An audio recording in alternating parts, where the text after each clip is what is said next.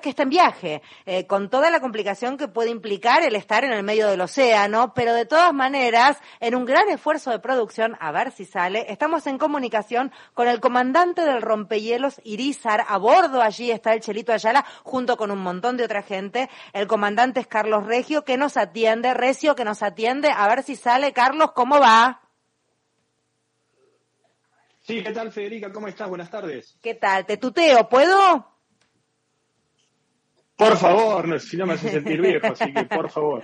Se escucha bastante bien, te digo, así que qué bueno, crucemos los dedos para que continúe allí. Eh, tenemos un breve delay, pero no es grave en lo más mínimo. Así que, bueno, a ver, contanos en dónde andan y por qué hacen este viaje. ¿Qué hace el, el rompehielos Irizar? ¿Cada cuántos meses ese viaje y por qué? Bueno, mira, Federica, te comento, nosotros ahora en estos momentos estamos haciendo lo que es la descarga en la base antártica conjunta Marambio. Marambio, para que tengas una idea, es eh, el aeródromo que tiene la República Argentina acá en el continente blanco. Es la puerta de entrada de todo avión, de toda aeronave que, quiera venir a la Antártida Argentina.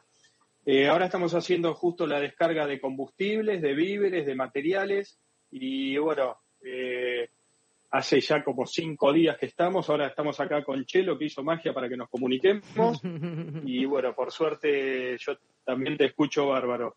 Te comento, nosotros empezamos a mediados del mes de, diciembre la campaña antártica, ya hemos visitado, esta es nuestra cuarta base, estuvimos en la base Orcadas, en la base Petrel, en la base Esperanza y bueno, ahora en Marambio. Eh, tenemos previsto eh, volver a, operar en la base Petrel y después largarlo a Chelo ahí en la base Esperanza, donde se va a quedar haciendo los especiales con ustedes con Radio Nacional.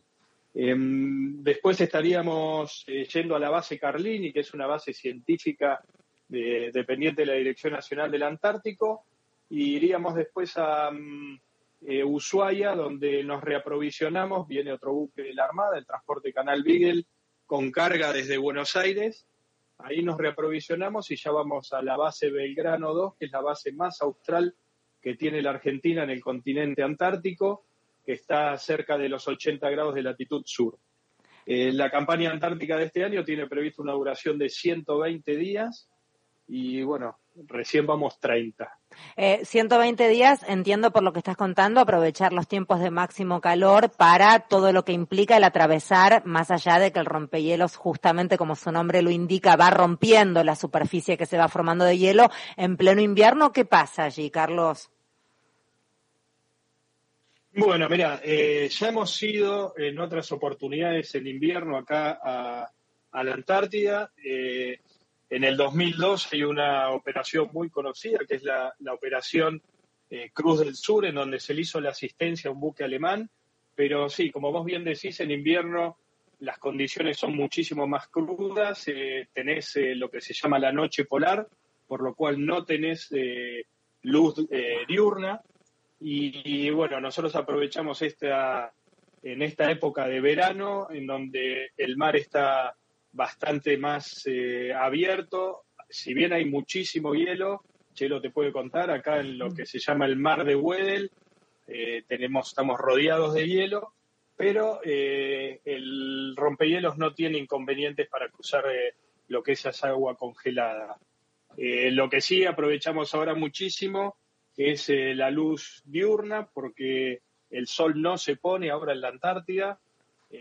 tenemos luz las 24 horas y eso nos permite trabajar todo el día y aprovechar al máximo eh, cada uno de los momentos para reaprovisionar eh, a las 13 bases antárticas que tiene la República Argentina en el continente. Carlos, vos sabés que sos un privilegiado, ¿no? Mira, eh, la verdad sí, sí, sí, sí.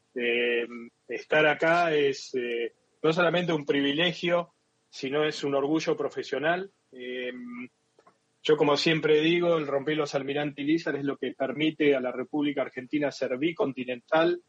Eh, nosotros operamos tanto en el continente eh, americano como en el continente antártico y bueno, estar acá en, la Antártida representando a la República Argentina a bordo del rompehielos Almirante Lizar, al margen de ser un privilegio, es un gran honor profesional y un orgullo para mí y para toda mi familia. ¿Cuántos años tenés?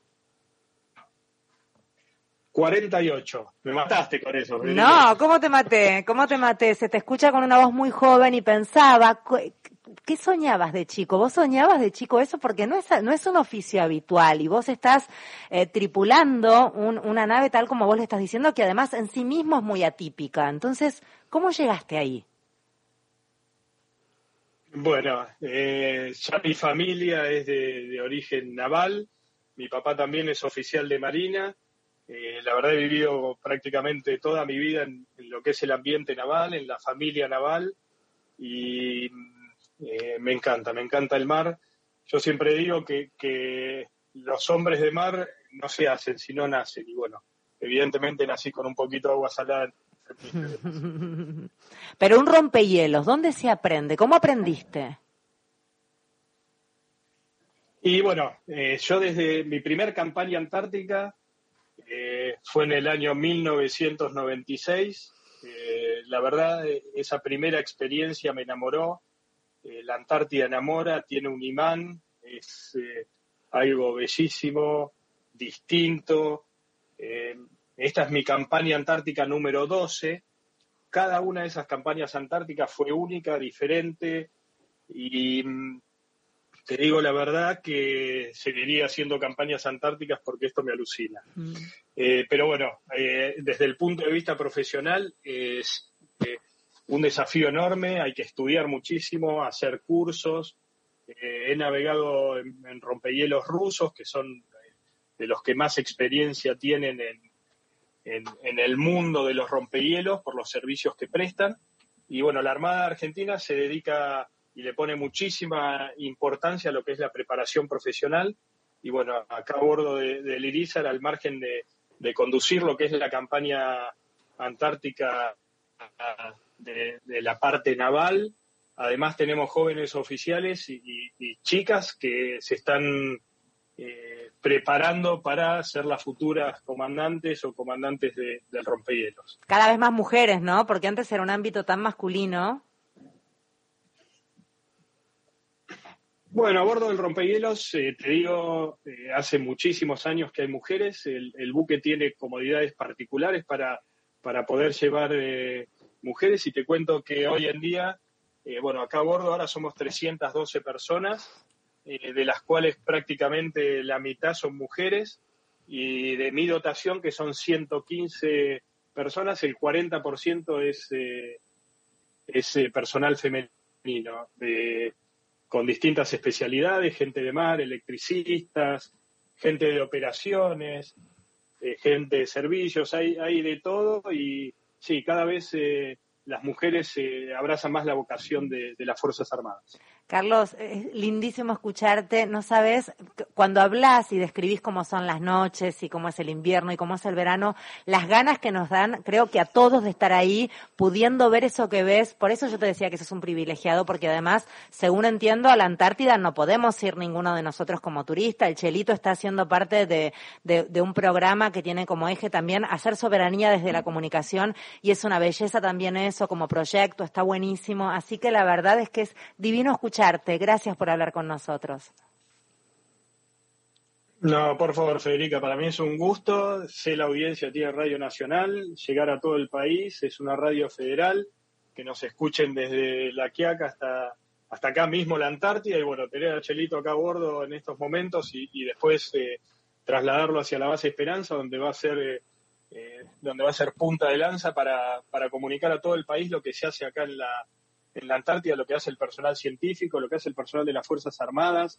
Eh, la verdad es un gran esfuerzo y como bien vos dijiste, eh, ondear el, pabellón argentino y llevarlo por todo el continente antártico es lo que es lo que nos eh, guía y lo que nos da fuerzas para seguir adelante, porque sabemos que hay todo un pueblo que el día de mañana puede llegar a habitar en estos suelos. Así que eh, es primordial para todos y, bueno, yo aprovecho para agradecerle a Chelo el trabajo que él va a hacer eh, desde acá porque sé que también es un, es un sacrificio para todos en un clima muy hostil, pero eh, nos da muchas fuerzas sentir el apoyo de todos ustedes y, bueno, poder estar saliendo o la oportunidad que, me das a mí y en nombre de toda la dotación del romperos Almirante Irizar, eh, poder visibilizar y, que la gente vea lo que sus Fuerzas Armadas hacen en el continente antártico, que es principalmente en apoyo a la ciencia que toda la República Argentina pone en esta